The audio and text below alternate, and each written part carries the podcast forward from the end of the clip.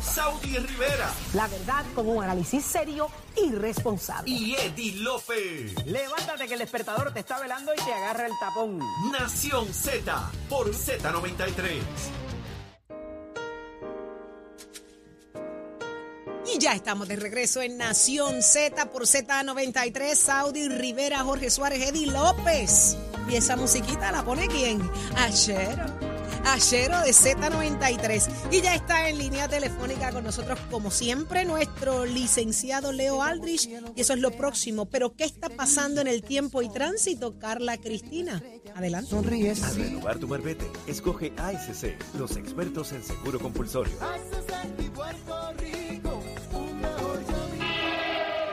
Buenos días, soy Carla Cristina informando para Nación Z. En el tránsito continúa congestionada la autopista José Diego entre Toabaja y Bayamón y más adelante en la zona de Puerto Nuevo, igualmente la carretera 199 en la zona de San Susi, esto en el área de Bayamón, igualmente la carretera número 2 entre Santa Rosa y Sochville en Guaynabo, la avenida Los Más Verdes entre la American Military Academy y la avenida Ramírez de Arellano, también en Guaynabo, la PR5 a la altura de la intersección con la carretera número 2, el expreso Valdoriotti de Castro entre la avenida Sánchez Vilella y el área del aeropuerto, la autopista Luis Aferré desde Montelledra hasta Cupé y la 30 en un tramo entre Juncos y Gurabo cerca de la salida hacia la 189.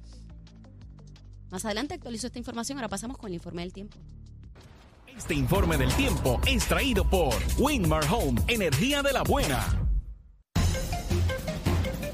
El Servicio Nacional de Meteorología nos informa que las condiciones marítimas están picadas debido a los vientos del sureste que se mueven de, 15 a 20 nudos sobre las aguas mar afuera del Atlántico, por lo que los operadores de embarcaciones pequeñas deben ejercer precaución al navegar en esas aguas. En otros lugares el oleaje fluctuará entre 1 y 4 pies con vientos de hasta 15 nudos. Además se redujo abajo el riesgo de corrientes marinas para hoy durante el día, pero esta noche aumentará a moderado a lo largo de gran parte de las costas oeste, norte y este de la isla sin que estén incluidas Culebra y Vieques, este riesgo moderado continuará para la costa norte del país hasta al menos mañana jueves. Más adelante les comparto el pronóstico del clima para hoy. Para Nación Z les informó Carla Cristina. Les espero en mi próxima intervención aquí en Z93.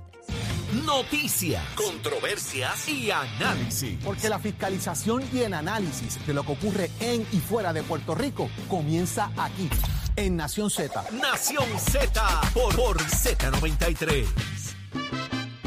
Y ya está listo, como lo prometí, el licenciado Leo Aldrich. Buenos días, licenciado. Buenos días, Saudi, para ti, para Eddie, para Jorge, para toda la Buen gente día. que escucha fielmente todos los días aquí en Nación Z. Eh, licenciado, eh, ¿usted tiene agua y luz? Ayer le pregunté y estaba, tenía, Sí, tenía estuve, ambas. sí, estuve un tiempo, eh, al igual que la mayoría del país, sin agua y sin luz, pero ya, gracias a Dios, tengo ambas. Así es que soy de los de la minoría en Puerto Rico privilegiada con, con ambos servicios. Fíjese, y la comisionada residente acaba de hacer unas expresiones, ¿verdad? Eh, eh, donde deja, deja saber que tiene algo de frustración de, sobre la cantidad de dinero que se asignan a Puerto Rico y el lento desembolso de los mismos.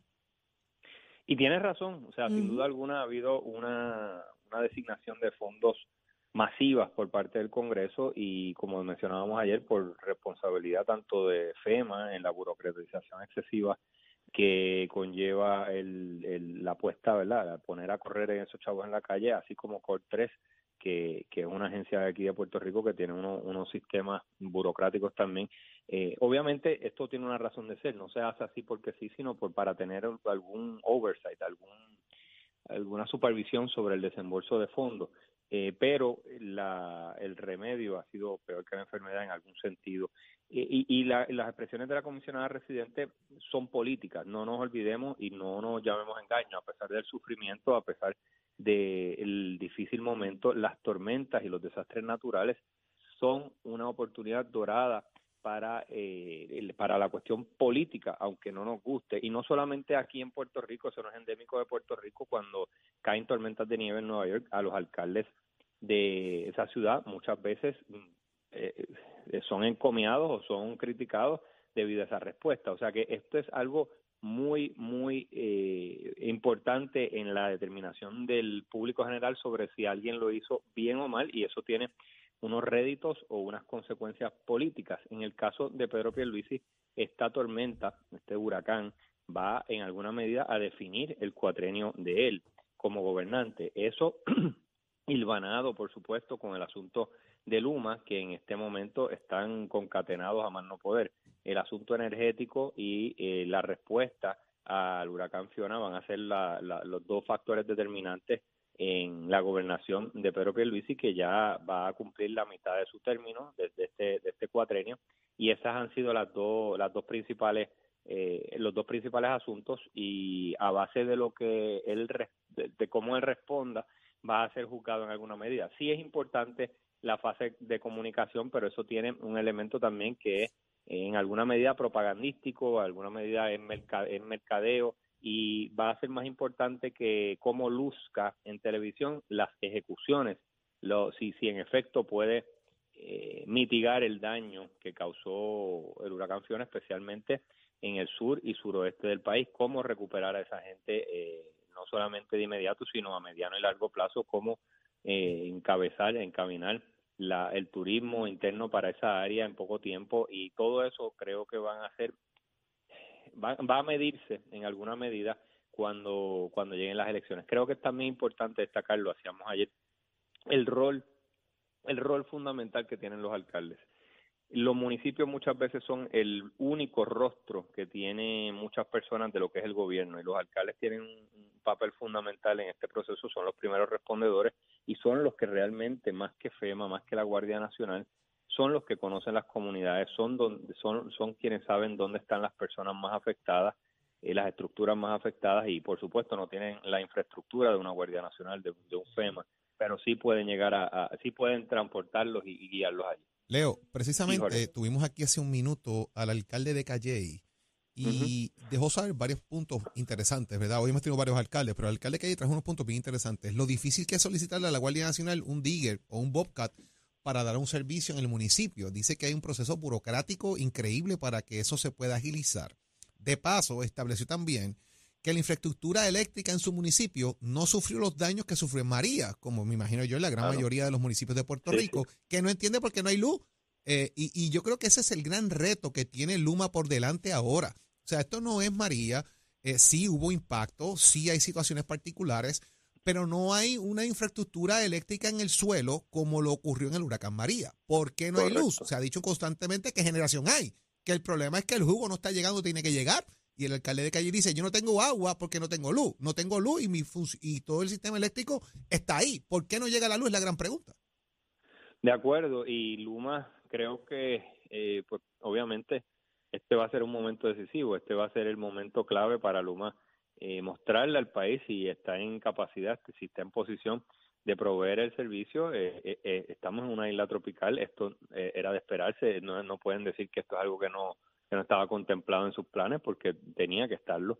Así que este va a ser el momento decisivo. Me llama mucho la atención la noticia que sale ayer de que la, la procuradora general la de, de, Nueva York, la procuradora general Leticia, James, ah, sí hace un llamado para que las autoridades federales investiguen ¿Por qué tantos apagones por parte de Luma? ¿Por qué son tan frecuentes?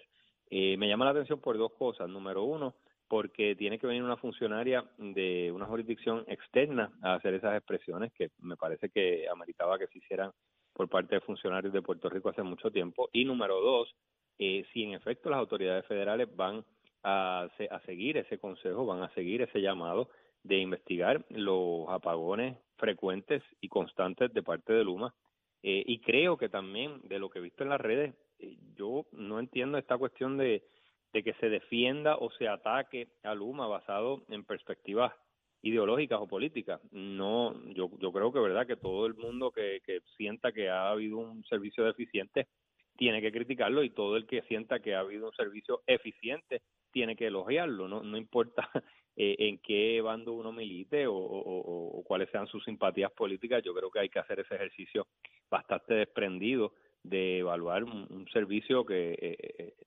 privatizado que, que se está dando, se está dando correctamente o incorrectamente, pero lo que noto en las redes sociales es como un fanatismo a favor de o en contra de, dependiendo de dónde uno esté en el espectro político y eso pues realmente deja a uno anonadado.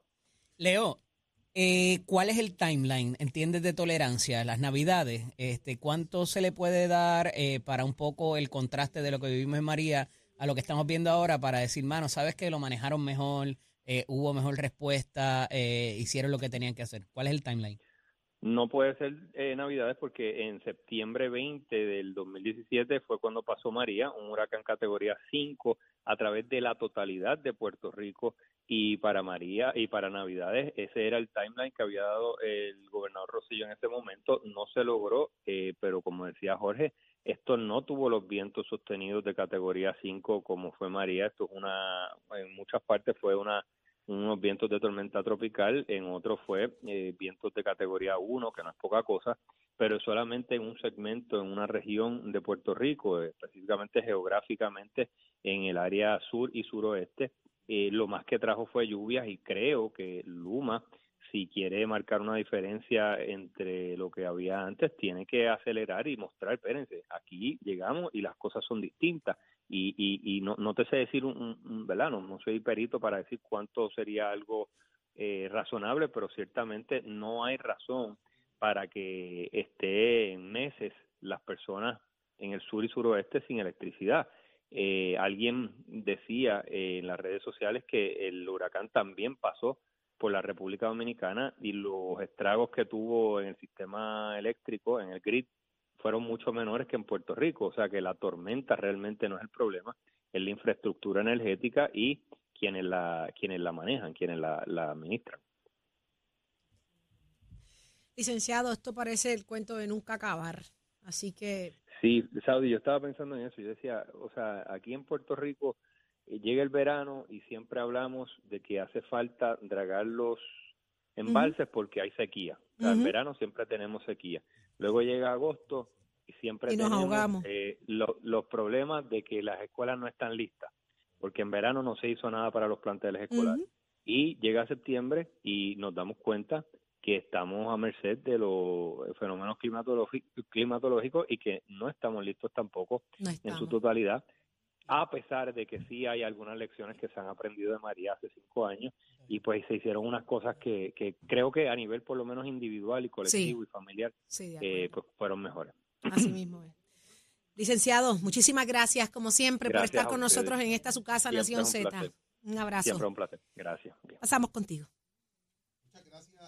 Muchísimas gracias, eh, Saudi. Y vamos a hablar un poco también de temas importantes de energía. Oiga, mi está conmigo precisamente Wilfredo Papo Morales de Génesis Solar. Wilfredo, ¿cómo estás? Saludos, Jorge. Espero que estés bien. Saludos a todos por allá. Qué bueno tenerte con nosotros. Óyeme, ¿por qué es el momento ahora de adquirir un sistema de energía renovable? Papo, cuéntame. Mira, eh, Jorge, es una energía completamente estable, una energía completamente limpia no sufrirás de los constantes bajones como estamos viviendo hoy día o apagones del sistema del país. Adicional, fijarás el pago y no tendrás sorpresas en tu factura de luz. ¿Qué realmente qué se necesita para que una persona saber cuánto va a pagar por ese tipo de sistema? Bien importante para identificar el, el sistema que es adecuado para usted, se necesita hacer un estudio de consumo, un estudio de carga. El mismo lo podemos encontrar en la factura de luz actual. Con ese, con ese estudio, con ese realizar los cálculos y ahí se puede identificar el sistema adecuado a base de su necesidad. ¿Y qué, qué ofrece Genesis Solar como herramienta de financiamiento, Papo? Mira, proveemos diferentes herramientas de financiamiento con diferentes términos de contrato, pero la más común que ofrecemos es, es nueva gracias a su, a sus beneficios. Excelente. Óyeme, ¿y cuáles son las garantías que tenemos con, con este sistema? Mira, a través de a través de la herramienta, gracias a su nova, tenemos garantía ante 25 años, incluyendo también, cabe recalcar, que incluye huracanes, incluye terremotos, incluye robos, etcétera. Ven acá, y ahora con Fiona, ¿hubo que hacer reparaciones de placas que se hayan instalado ya por Genesis Solar? Mira, gracias a nuestra brigada adiestrada, a la calidad de las instalaciones, no tuvimos ningún caso en el, en el huracán Fiona que afectara nuestras instalaciones, gracias a Dios. Y oye, entonces, ya que eso está ahí, mire, ready y listo, ¿qué tiene que hacer la gente para adquirir un sistema solar con Genesis Solar, papo? Es fácil.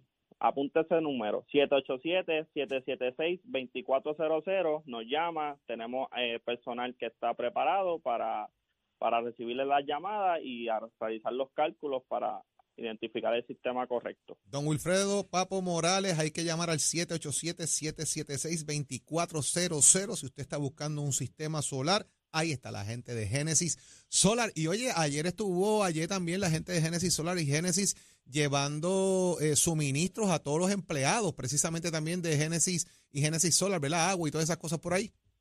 Sí, se identificaron eh, personas pues con necesidades y se llevaron a cabo unas, unas compras, agua y, y suministros de primera necesidad. Así que ahí está también integrándose con la comunidad Genesis Solar, Genesis Security. Usted quiere hacer ese cambio, es ahora. Gracias por estar con nosotros, Wilfred. Gracias, bien. Yo contigo, Saudi. Pues Jorge, y ya está con nosotros en línea telefónica la alcaldesa de Loíza, Julia Nazario. Muy buenos días, alcaldesa. Buenos días, buenos días a todos. Alcaldesa, antes de, feliz cumpleaños atrasado. Ay, gracias, gracias. ¿Por qué? ¿Cuándo fue? Hoy tengo 66, 66 años y un día. 66 años un día y, y un revolú encima gracias a Fiona. Estamos en control, estamos en Estamos control. en control, definitivamente. ¿Cómo está la situación en Loíza a esta hora, alcaldesa? Pues mira, ya tenemos el informe de la mañana. Eh, me quedan unas comunidades eh, inundadas. Estas son básicamente las que no podemos succionar agua porque son las que bajó el cantazo de la represa de Carraízo y hay que esperar que esa agua se vayan acomodando en el caño eh, poco a poco. Así que me quedan esas eh, eh, dos comunidades específicamente. ¿Y los Eh, residentes de allí a esta hora, cómo están, alcaldesa? Bueno, ellos eh, ya me comunico, me comuniqué eh, con una de ellas, me ha dicho que el agua, acabo de hablar con ella, que el agua ha ido bajando, pero les hemos estado atendiendo. Eh, muchos de ellos salieron, ya están regresando a sus casas. Eh, en nada, eh, trabajando, no tuvimos pérdida eh, de seres humanos y muchos de ellos pudieron eh, levantar sus pertenencias y subirlas a segundas plantas. Otras lo han perdido todo, pero tenemos que esperar que bajen las aguas para entonces hacer el censo, para comenzar entonces a, a buscar las ayudas que cada una de las familias necesita. Alcaldesa, ¿cómo está el tema de la energía y del agua? Y aparte de eso, los oasis o suministros que tenga que distribuir alrededor del municipio.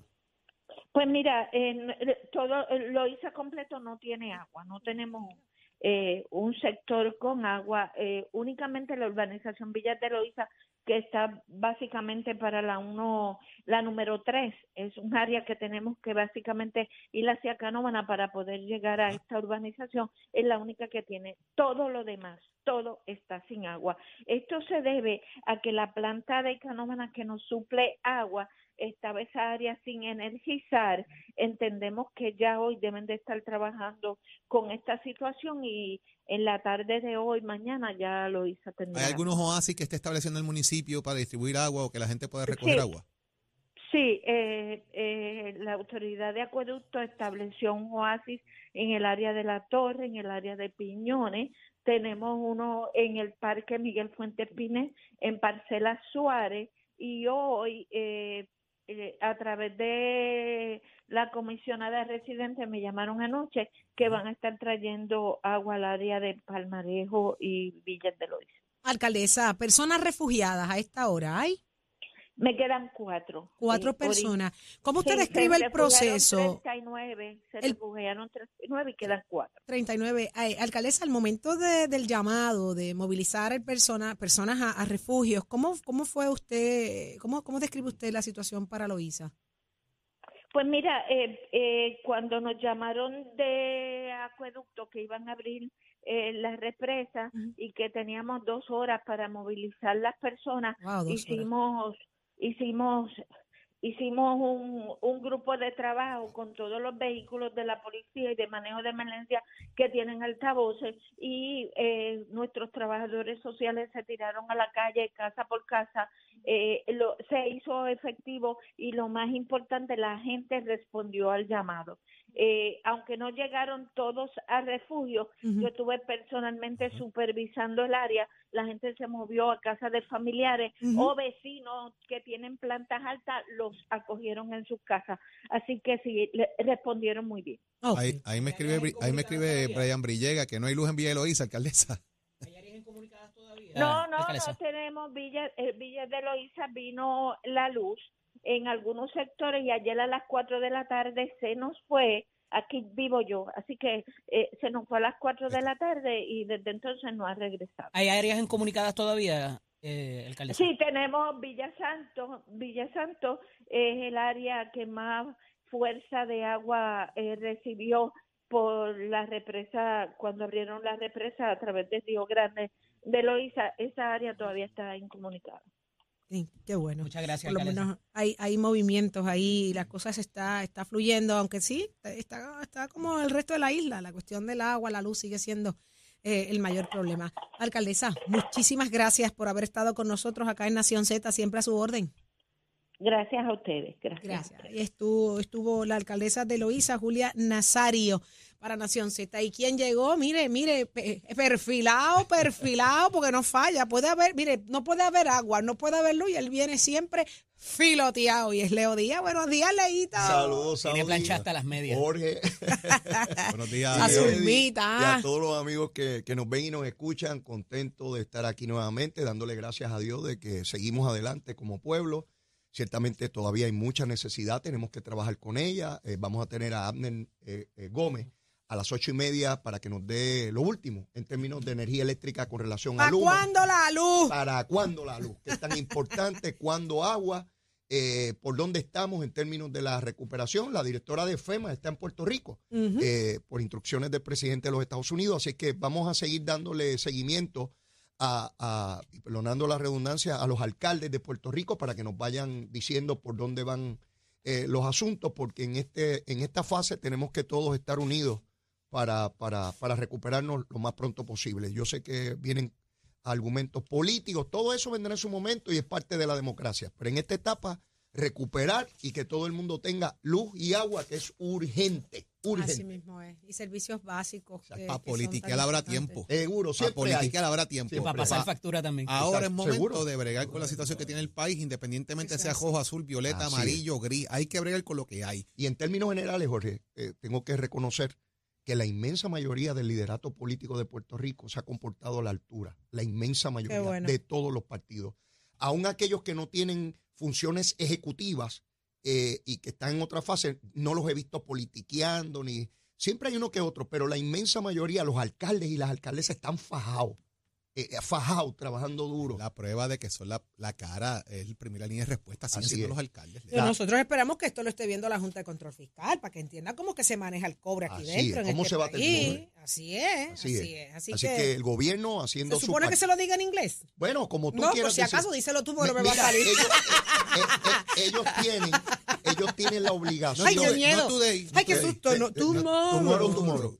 Ellos tienen la obligación de aflojar los billetitos, los que son de inmediato. Y hemos visto alcaldes haciendo reclamos de dinero inmediato para atender la emergencia y ese reclamo es válido. Pero eso de los 250 mil dólares es una verdaderamente, o sea, ¿qué tú haces con 250 mil dólares con municipios tan grandes, tú sabes?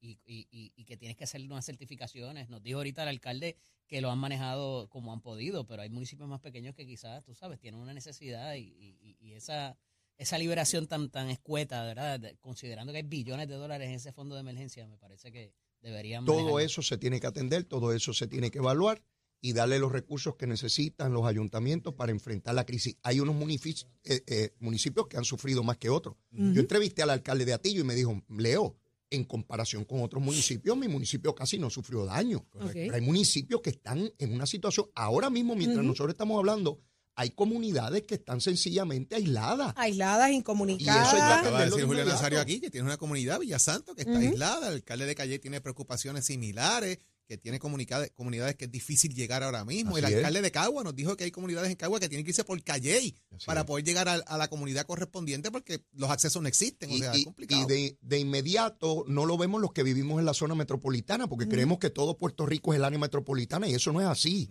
Eso no es así. Hay comunidades que de ordinario ya, ya viven ah, eh, remotas de zonas urbanas en todo Puerto Rico y han sufrido muchos daños y tenemos que de inmediato ir a esas comunidades, ayudar a esos municipios a, a darle, eh, ¿verdad?, la atención que requieren personas encamadas, personas mayores, niños.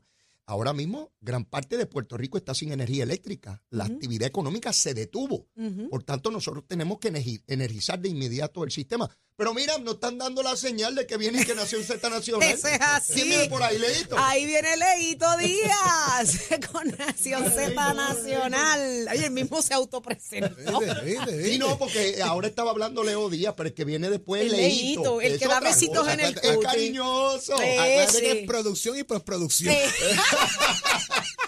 Mira, Yo- como, yo lo vendo, yo lo monito de recomiendo, yo- como el monito de Santurce, cariñoso, juguetón y cariñoso. escurridizo. Ese es el que a mí, me, a mí me gusta, el que da besitos en el cuti y la gente se queda prendida en candela. Así que será entonces hasta mañana, si Dios lo permite. Dios bendiga a Puerto Rico, Nación Z, a las 6 de la mañana. Saudi Rivera, Jorge Suárez, Eddie López y un equipo de trabajo extraordinario. Ahora los dejamos con el gran Leito Díaz, el que da besitos en el cuti. Ese mismo, ese mismo, Nación Z Nacional. Buen día.